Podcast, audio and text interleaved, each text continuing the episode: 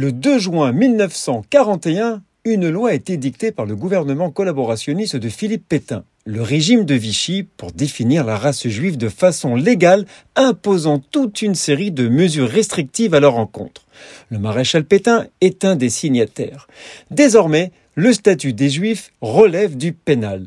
La loi a instauré un ensemble de mesures discriminatoires à l'encontre des juifs résidant en France. La législation antisémite de Vichy s'impose désormais à l'ordre judiciaire. Elle prescrit le recensement des juifs mis au point par Xavier Vallat et précise que toute infraction est punie d'un emprisonnement d'un mois à un an et d'une amende de 100 à 10 000 francs.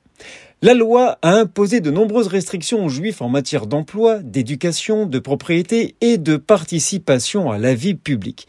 Les juifs sont exclus des secteurs de l'économie et sont interdits de fréquenter les lieux publics, ainsi que l'instauration de quotas pour limiter leur entrée dans les écoles et les universités.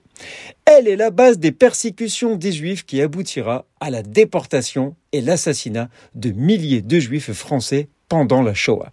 Elle a été abrogée après la libération en 1944, mais elle reste un symbole fort de la collaboration du gouvernement français avec l'occupant nazi pendant la guerre. Nous sommes le 2 juin